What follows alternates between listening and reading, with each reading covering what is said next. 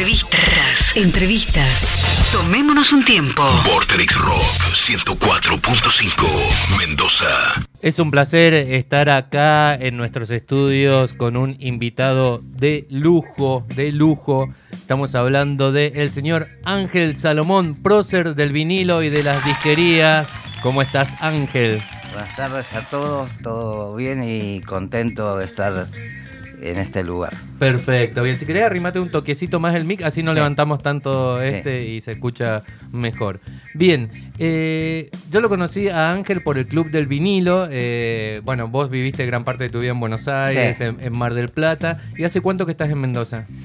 Cuatro años. Cuatro años, perfecto. Bueno, hablemos un poquito primero de, de- de cuál fue tu, tu- tu tarea de, de vendedor, de disquero en los fines de los 70, principios de los 80 en Buenos Aires, ¿no? Sí, la disquería que se llamaba Focus eh, nació eh, en un lugar muy pequeño eh, y era muy chiquitita, un lugar muy pequeño, pero era una época de auge del vinilo. Sí, explotaba el vinilo. Explotaba y llegaban vinilo a todos lados y la cultura del vinilo en Buenos Aires era inmensamente eh, profunda porque llevaba música de todos lados del mundo.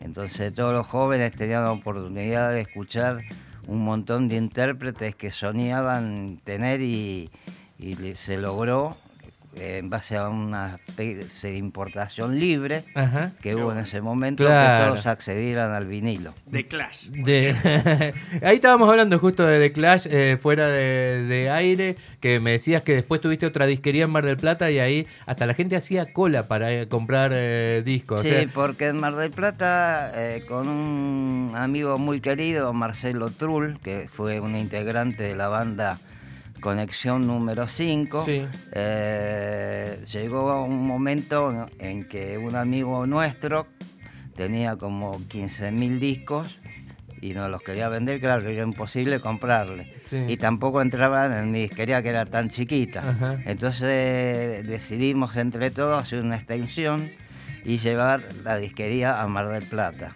Con todo, la incógnita de... eh, ¿Cómo que- funcionaría? Sí, y, que, y con versiones que nos decían que no era muy eh, aconsejable. Claro. Pero viendo lo grande que era Mar del Plata y la, y la vida que tenía Mar del Plata todo el año, decidimos hacerla y fue un éxito.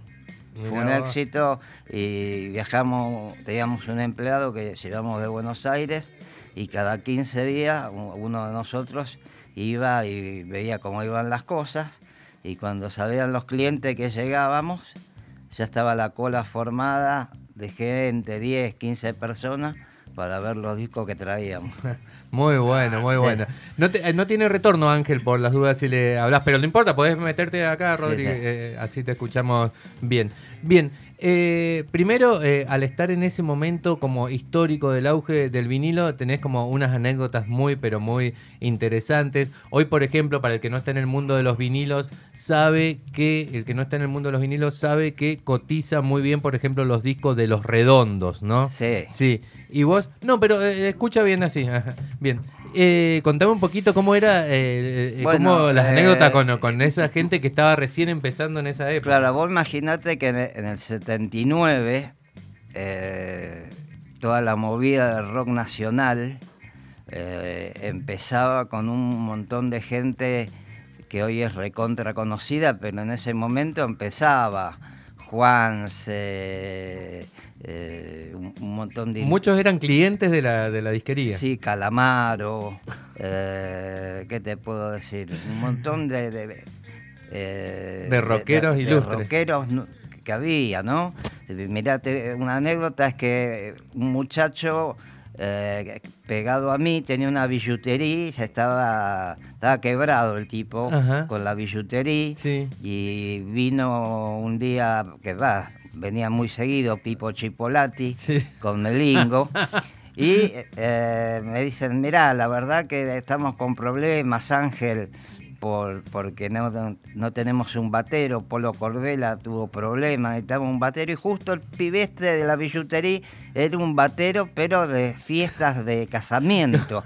y entonces lo llamo y le digo, mira, eh, este, eh, este muchacho te sabe, sabe de batería y lo vamos, y bueno, lo vamos a probar, me dijo Pipo, pero la aprobación lo tiene que dar Melingo. Y lo tomaron, y ya en la semana estaba viajando a Ibiza a grabar con ellos. Claro, es, eh, si la memoria no me falla, es Rolo Rossini, Claro, ¿no? Rolo Rossini, Que eh, después fue muy famoso en la TV Ataca, haciendo personajes con Pergolini. El, el Patricio Sí, Monseñor. Patricio Monseñor, Sí, sí, con Pergolini, bueno, fue un capo. eh, eh, de- de- de- de- eh, fue eh, Raúl era un inspirador, era un, un tipo muy creativo, hasta hizo una banda paralela con los Twists mismo, Ah, claro. que se llamó la agrupación Parisi. Totalmente, yo la leía en las revistas, por supuesto nunca tuve la posibilidad de verlo, pero bueno, qué bien haber estado en Buenos Aires en esa época, ni hablar vos encima en ese lugar, Ángel. Sí. Y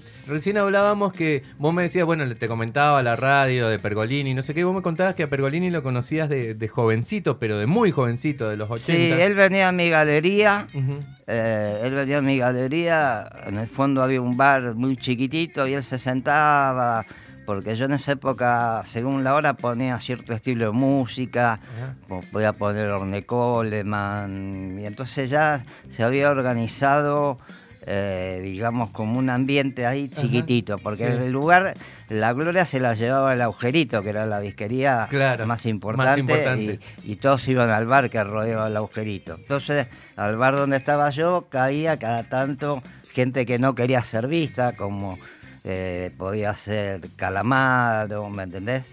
Y bueno, una Y un día- Pergolini caía con un libro, con libros, siempre decías vos. y siempre con un libro y escuchaba música. Y ahí ya estaba empezando a hacerse conocido. Sí, sí, y, y todos los músicos, eh, Alfredo Rosso, el periodista Sí. Alfredo Rosso fue, eh, vino una vez con, claro, vos no conocías a las bandas como ahora. Ajá. Venía Alfredo y me decía, mira, estos chicos crearon una banda y necesitan un sponsor. ¿Qué era un sponsor?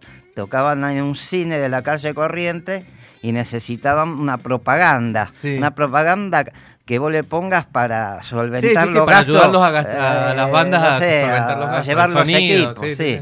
Y bueno, bueno, ¿vos cómo que te lla- llamás? Eh, le digo yo. Y yo me llamo Federico Moura.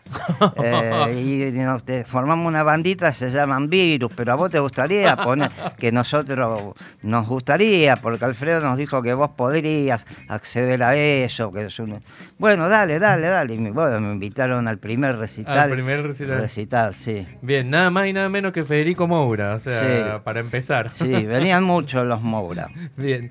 Y también me decías que Sky y Poli pasaban por, por la disquería. Sí, eh, eh, vos sabés que los redondos no eran de querer trabajar con compañías, ¿sí?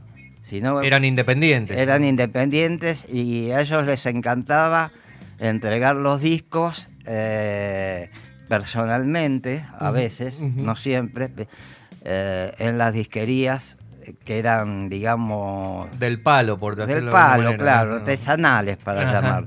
Y entonces la negra Poli y Sky venía y me daban cuatro discos de los redondos y decían, bueno, vamos a pasar el miércoles que viene a ver, a ver si vendiste alguno. Entonces yo por ahí vendía dos discos de los redondos y ellos venían y se quedaban conmigo y charlaban. Éramos chicos, había una onda de libertad muy grande en ese momento. Claro, estamos hablando del 83, 84, por ahí. Sí, será sí, sí, 85. los primeros discos de los redondos. Bien. Soda también, hay una anécdota con Soda. Sí, Ajá. en realidad fue muy, fui muy amigo de Enrique García Moreno, Sí. Que fui, que fue es el hermano de Charlie, ¿no? Ajá. Fue el hermano de Charlie porque falleció en un accidente Sí. y él tenía un programa se llamaba Rock de Medianoche, Sí. donde hablamos de la vida, cada vez que hablamos de la vida de Jenny Joplin, de Jim Morrison. Y Enrique García Moreno, el hermano de Charlie, ¿qué, te- qué relación tenía con los virus? Con los Eh, Soda, perdón. Eh, es que un día Enrique vino y vino muy entusiasmado a la disquería. Eh, y me dijo que había escuchado, tenía una banda que iba a ser manager, que le parecía que sonaba como ninguna banda. Y me agarró, me acuerdo, medio, me quería mucho, me abrazó, me dijo, nunca vi sonar una banda así acá, me dijo. Y le digo, "¿Qué- y ¿quién, qué, nombre tienen? Soda Estéreo, me dijo. Ah, mirá. Me dice, así que quiero que los vengas a ver. Eh, él era manager también de un grupo así, se llamaba Púrpura. Púrpura, sí, sí, sí, Sí, sí, que tuvo, sacó un par de discos allá por mediados Claro, de los yo, 80. eh, yo, can- eh, yo en esa época tenía una bandita Ajá. y con los púrpuros zapaba unos blues cuando tocaban los púrpuras en algún show. Y Enrique, pobrecito, en, un, en la- una de las primeras giras al interior, eh, eh, cuando iba en el auto con la caravana con soda, se, la- se abrió la puerta del auto y se cayó en la banquina y se golpeó la cabeza y se mató Sí. el hermano Charlie. Dicen que lo afectó mucho eso a Charlie, bueno, entró en una de, de sus crisis. Sí, sí, sí. Fue un, eh, eh, lo, lo recuerdo a Enrique García como un amigo familiar, un tipo muy familiar. Estamos, por si recién se enganchan en la comunicación con Ángel Salomón, él, bueno, está siempre ahí en el Club del Vinilo con sus discos, tiene los mejores precios, los discos más difíciles de conseguir, así que vayan este domingo ahí a Gallo Rojo, Patio Urbano. Y también, ya me diste el pie vos, eh, tenías una banda y una vez hiciste un casting para una banda de Papo, ¿cómo era esa historia? probé en una banda que tocó Papo en Caballito. ¿eh? Pero como cantante, ¿cómo te acordás que me la contaste una vez la historia que era muy sí, simpática? Sí, sí, la historia es muy, muy simpática porque no decía Papo busca cantante, sino banda de rock busca cantante. Ah, bien, claro. Era eh, Caballito. Ajá. Y yo me presenté y bueno, salió Papo todo en cuero así, y la, yo estaba te con una remera y estaban todos ahí, ¿viste? Y dice, bueno, ¿qué, qué vas a cantar? Y no, voy a zapar un blues porque a Hacer un casting con Papo, atajate. o Claro, sea, digamos. claro, voy a zapar un blues porque va a zapar un blues, dice Papo. Ajá. No sé, entonces y tocaron un blues y yo eso- canté arriba de eso. Y Ujú. Papo, bueno, me- medio me seleccionó entre dos o tres flacos. Ujú. Y se me dijo, bueno, ¿qué querés tomar? No sé, eh, pensó que le iba a pedir un Jack Daniel, un whisky, le, no sé, le pedí un café y me echó directamente. No, me dice, acá, si no tomas alcohol te echamos. Así Después, muchos años después, con Alfredo Rosso, lo veo en La Paz, en, la- en el bar La Paz, a, a Papo tomando un té. ¿Te lo cruzaste tomando un té a Papo? Tomando un té, muchos años. Y nos saludamos así. Y digo, vos sabés, Papo, que hace muchos años yo me fui a probar como cantante con vos, vos me echaste porque pedí un café y, ahora te veo tomando un té. Y él se moría de risa, el carpo estaba que... estaba una anécdota muy loca. Bien, eh, ¿qué, qué hay de distinto ahora en el mundo, en este renacimiento del vinilo con lo que era el vinilo de, de los 80, de los 70? Eh, hay un cambio, eh, la tecnología ha hecho que hoy la gente eh, escuche la música a través de un teléfono celular Sí. y eso impide mucho eh, ver una obra de un artista. Es decir, ¿qué sucede? Que vos antes te reunías con tus amigos Sí. y agarrabas un disco de Crimson o cualquier disco de rock y vos lo escuchabas de punta a punta. Entonces, eh, después que vos escuchabas el disco entero, estamos Sí. hablando entero, cada uno hacía una reflexión sobre lo que escuchaba. ¿Me entendés?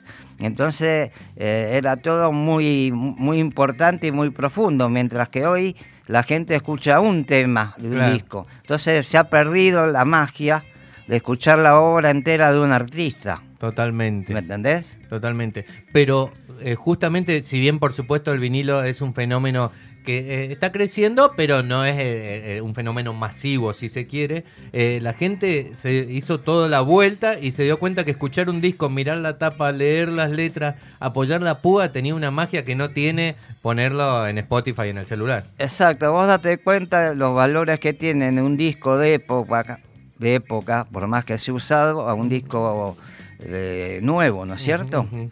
¿Por Sí, qué vale mucho más la versión vieja y no la nueva? Porque rescata, eh, digamos, el histórico que tiene el producto, ¿me entendés? Totalmente. Cómo fue grabado, cómo fue hecho. Y hasta ti- si se quiere uno cuando compra un disco de época usado, que tenga alguna escritura, hasta casi te diría que me suma, ¿entendés? Es como que vos decís, bueno, ¿qué historia habrá detrás de esta dedicatoria o de este que se llamaba Juancito y lo firmó al disco? y Claro. demás? Totalmente. Porque como- antes era importante hasta de la edición del disco.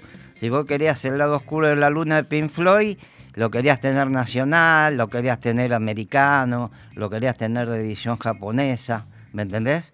Todo tenía un sonido, todo tenía un sonido especial. La música giraba en el aire todo el tiempo. La magia de la música giraba todo el tiempo en el aire. Bien, ¿algún disco que decís, uy, eh, cómo lo vendí barato, se me perdió, que la mente, así que...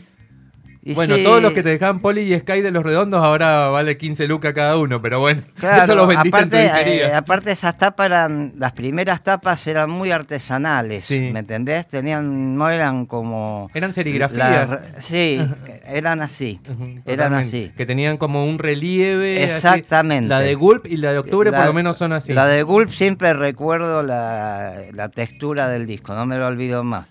No los vi más a Poli ni a Sky, pero estoy terriblemente seguro que si los viera se acordarían de mí tranquilamente y yo de ellos porque fue una linda, unos lindos momentos que hablamos del rock, de acá, de allá, de afuera, de, lo que venía de Europa. Pero el indio Eh, no iba a la disquería, el indio ya estaba el, encerrado. in- el indio no, el, el indio no, el indio siempre estaba como apartado. Apartado. ¿sí? Y- Pero sí podía ir un boliche, como el bar latino que tenía 15 meses, y ver tocar a los redondos. y es estar a medio metro de los tipos. Eso es increíble. ¿Me Eso- entendés? Eso, es tremendo. Vos date cuenta que eh, yo como estaba en una calle peatonal, peatonal, eh, era una calle muy importante, la calle Florida. Sí, totalmente. A los cuando a- a los cuando la Florida explotaba, A- o sea, a- cuando la calle a Florida los explotaba. músicos no les gustaba mucho eh, ir por Florida porque, claro, le pegan autógrafos. Y un día de lluvia, eh, levanto la vista en mi disquería muy pequeña con tres bateas y veo que está el flaco Espineta delante mío. Cojeando la batea. no. Y yo me quedé mudo porque, porque en realidad estaba con un grande, un grande de verdad, ¿no? Ajá. Y dije, no, no voy a hablar. Si voy a hablar una estupidez, mejor no hablo nada. No, no hablo nada. Y me quedé callado. Y lo vi muy triste ese día a él. Entonces se llevó un disco, ¿viste? Y cuando se lo estaban volviendo, le digo, hola Luis, eh, qué, alegría que estés acá, pero digo, te veo un poco triste. Y me, dice, sí, lo que pasa que uno de mis hijos tiene un problema eh, con una especie de neumonía, Sí. creo que me dijo. Un eh, así que estoy muy triste porque no, es- no está saliendo, se está grabando. Y yo le dije, mirá, yo tengo dos, dos muchachos, que una pareja que labura del hospital Rivadavia, que me compra discos y son médicos. Uno es neu- eh, una- Neumonólogo. Claro, la, la- la novia de mi amigo es neumonóloga. Lo único que, si querés, yo te doy el teléfono y esto, y, pero es en el hospital Rivadavia. Y, y pasó un tiempo, habrá pasado un mes y medio, y vino Spinetta con una foto. Eh, y me la dedicó, me puso como una poesía porque esa médica había salvado al hijo y realmente él consideraba que el hecho- ese momento, el hecho de encontrarse conmigo, lo había ayudado a restablecer la salud de, de su hijo, ¿no? Perfecto. Ese fue uno de los Sí. momentos más... Sabés que, por supuesto, la anécdota de- tuya de la recomendación de la neumonóloga no la conocía, pero sí es muy conocido porque Spinetta hizo varios temas dedicados. Creo que era Valentino en el, el disco, el hijo que tenía, no era Dante, el, sino que le, Sí. el que le seguía con problemas de, de salud. Mirá vos. Ahí me están preguntando del otro lado del vidrio, re- recital que recuerdes o que vos decís ahora, qué raro, como recién dijiste, ver a los redondos en un bar de 15 mesas. Sí, estuve en el recital, eh, en un recital en el Luna Park, el de Billy Bond. Ah, el de Rompan Todo. el que, que dijo rompan todo, No, me. Bond. Yo estuve en ese recital. ¿Y cómo fue? Eh, el recital eh, fue un recital realmente eh, con una energía muy, muy, muy potente, eh, pero muy desorganizado todo. Eh, el grupo fuerte no era la pesada, Ajá. el grupo fuerte eran los gatos. Ah. Eh, porque los gatos tenían el mejor equipamiento que, de Claro, del momento. Claro, ellos compraban todos los equipos en Europa y acordate que Ciro fue uno de los pocos que tenía un órgano Hammond. Se Totalmente, se Ciro Fogliata, mucho, ¿no es mucho cierto? de ese órgano Hammond. Y bueno, después se armó todo el revoltijo ahí adentro, que bueno, salimos todos corriendo. Llegó la policía. Bueno, según Billy Bond, él dijo rompan todo porque la policía ya le estaba pegando a los que estaban saltando las Claro. butacas para pasarse más adelante y Sí. toda esa cuestión. ¿Escuchaste el famoso rompan todo o, o no lo sentiste? Sí, lo sentí, lo sentí, lo sentí. ¿Y rompiste algo o saliste corriendo? No, me podían haber roto a mí. ¿eh? Estuve a punto porque me corrió un policía, me metí en el subte de Leandro en Alén y el tipo me disparó con una eh, con una cosa lanzagases, Ajá. un gas lacrimógeno, Ah, me tiró a la distancia dentro del subte. Ah, uh, miércoles, ahí había que ir a recitar ahí. Sí. Mira, Borja, nosotros que vamos a la Claro, taberna, eh, que, que- no pasa nada. Vos, vos imaginate que estaba el barro, el, el- Sí. el recital Pinap, donde te tocaron todos los grupos, Almendra, la cofradía. Eso eran, vos ibas a un recital de eso y estaban todos, tocaban todos juntos, Arcoíris, Bogday, Claro. todo el mundo tocaba en un, re- un gru- gru- y era prácticamente gratuito la mayoría de las veces. Sabés que a mí me gusta eh, eh, escuchar música nueva, eh, valoro, bueno, Rodri que sabe que acá cuando programo la música siempre hay cosas nuevas, clásicos y demás, pero yo creo que eh, ese momento en el que vos tenías la disquería, eh, sobre todo del, ponerle del 82 al 87, el rock vivió una época, el rock argentino vivió una Eh, época increíble sí. con, con los violadores, con los abuelos de la nada, con Sumo, con, eh, con Soda, con Virus. Es- es- es un- o sea, es muy difícil de igualar ahora. Es cierto, cambió la industria, todo lo que quieras, pero es muy difícil de igualar ese talento, ¿no? Sí, porque vos veías que los que te compraban, los clientes después eran músicos. Ah. Petinato. ¿me entendés? Eh, cuando estuvo la época de Cemento, Sí, ¿te acordás? sí, sí, bueno, sí.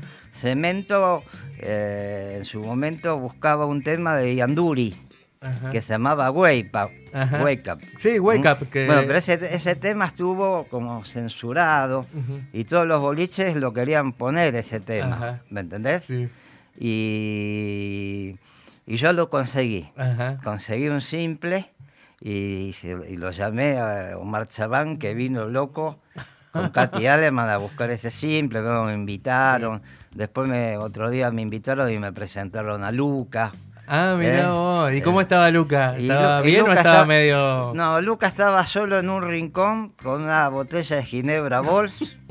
Eh, de- era muy poco así dado a la gente y me, me convidó una Ginebra. eh, me dijo, tomemos una Ginebra. Vos sos uno de los que tomaron una ginebra con Luca. Sí, la verdad que es histórico eso para mí. Eh, fue una charla muy piola porque hablamos de su trayectoria por Europa, lo que él sentía. Bueno, es muy, muy, muy interesante el momento. Bien, eh, lo vamos a dejar Pero- hablado 40 minutos, Angelito, Sí. pero déjame que yo tengo uno de mis músicos favoritos y sé que es un gran comprador de vinilos porque él los muestra ahora y en su momento también es Calamaro. ¿Cómo era Calamaro ahí en la disquería, llegando, comprando? Mira, Calamaro eh, era un, tipo muy sencillo. Ajá. ¿sí? Todos los músicos eran muy sencillos, Sí. gente muy simple. Calamaro me compraba discos bastante seguido. Lo que pasa es que yo, ¿cómo es que se llama cuando vos sos muy poco, te viene un tipo conocido y no... Sos poco cholulo. claro, no, claro, no te interesa ir a cholulearle, a No, pero es cuando vos no reconoces un músico, no por eso, sino porque son muy poco, eh, ¿cómo te, puedo decir? Como que no lo reconozco. Ajá, ¿Me bien. entendés? Ujú. Eh, entonces, Calamaro eh, me- compraba mucho blues. Ajá. Él compraba muchos discos de, del sello VJ, de Vanguard, de- discos de Chicago, ¿no? Claro. Eh, y un día me dijo, eh, me, me- me puedo sentar en tu disquería? ¿Puedo sentarme en un sillón, una, bu- una butaca que Ajá. tenía? Sí, le dije. Y entonces le puse un tema de Honey Wolf, y me dice, uy, este se parece a un tema que hice. Y yo dije, uy, ¿este quién será? ¿Viste? Este es músico, este es músico, ¿quién se- será este tipo, no? Y le digo, che, vos tocas algo, la batería, sos bajista.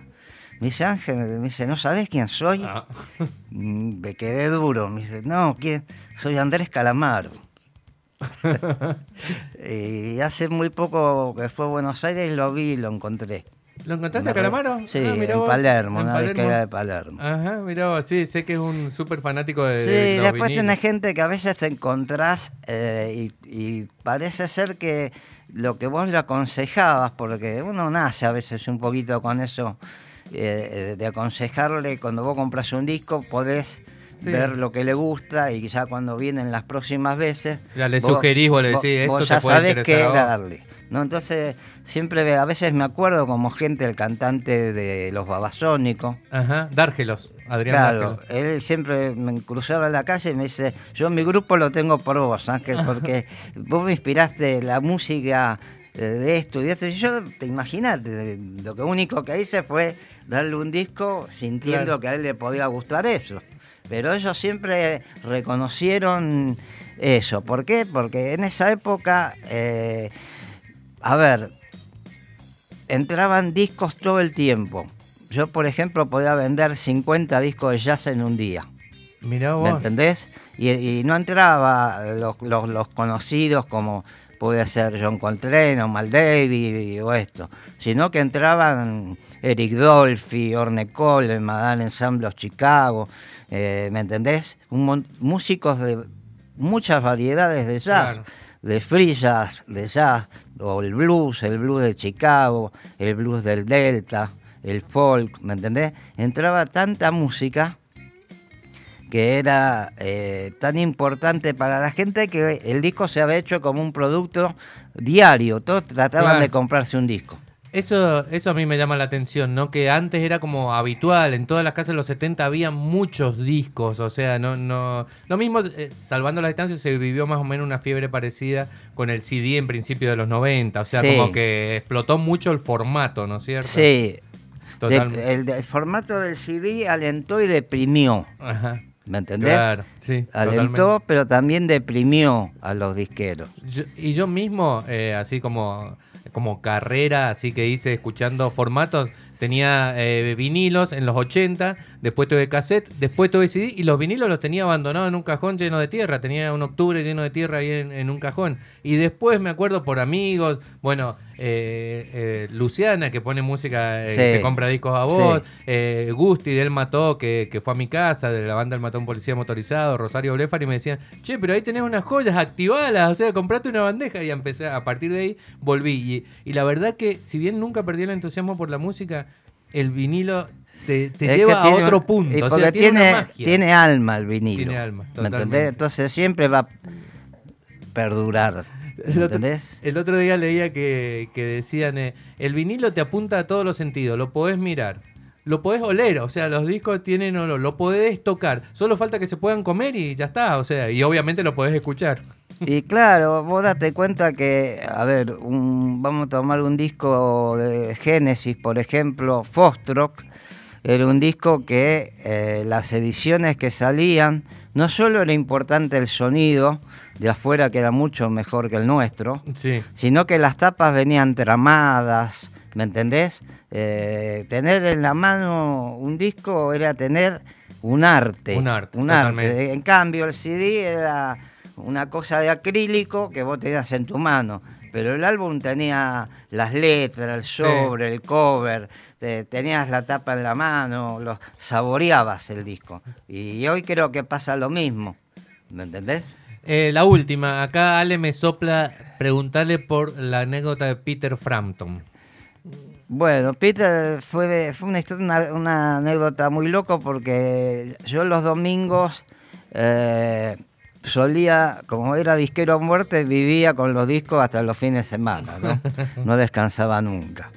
Y los domingos solía reponer lo que vendía en la semana y en una galería muy chiquitita que, que había, yo, por ejemplo, agarraba y reponía los discos, limpiaba un poco la disquería y era un domingo lluvioso Sí. y eh, yo veo eh, en la calle que se acerca, pero está bastante lejos de donde yo estaba, entra a la galería, pero en la entrada se queda un tipo con una campera roja de charol y dos pantalones de cuero y reconocí que era Peter Frampton. ¿Y qué hacía? O sea, había ido a tocar, supuestamente. Él había ido a tocar a, Buenos Aires, me acuerdo, eh, creo que fue en el Luna Park, porque después me invitó y todo.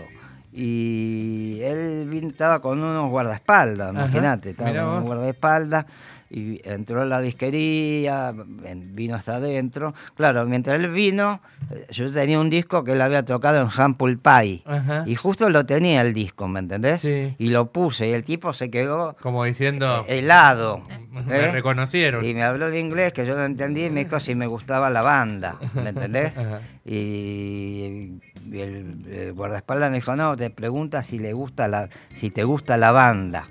Humble Pie, sí, me encanta, que pini, que pan. Y bueno, y vi unos discos que yo tenía también de blues y me dijo, a ver, ese, ese, ese y Ese. ese. Y eran cuatro discos y me dijo, era una estrella en ese momento, ¿no? Me dice, Explotaba. Sí, me dice, ¿me puedo sentar en, la banqueta tuya? La famosa banqueta Claro, de, entonces de Calamaro. te quedó un agujero la banqueta que no podía hacer. Eh, y el- el- me dice el guardaespaldas, no, él dice, si lo dejas sentarse a escuchar. Entonces agarra y le pongo los discos y me dice, me llevo los cuatro.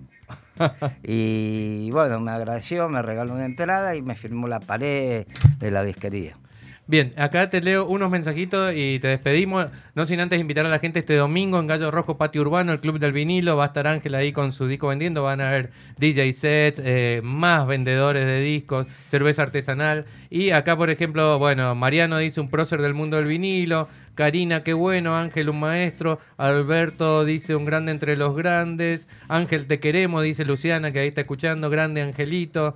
Así que ahí Pepo me dice, era hora. Parece que- hace rato ya querían que te invitáramos acá al programa. Te estábamos cuidando por el tema de la, de la pandemia. Recién ahora abrimos a invitados. Así que, pero bueno, un placer. eh, No, un gusto para mí y bueno, eh, la música siempre va a ser la luz, ¿no?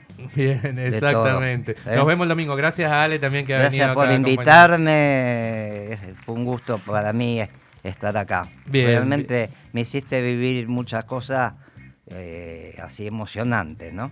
Genial. Ángel. Gracias a vos, gracias a vos. Escuchamos música, tanda, no sé qué, qué viene. Muchísimas eh, gracias, eh. Muchísimas gracias.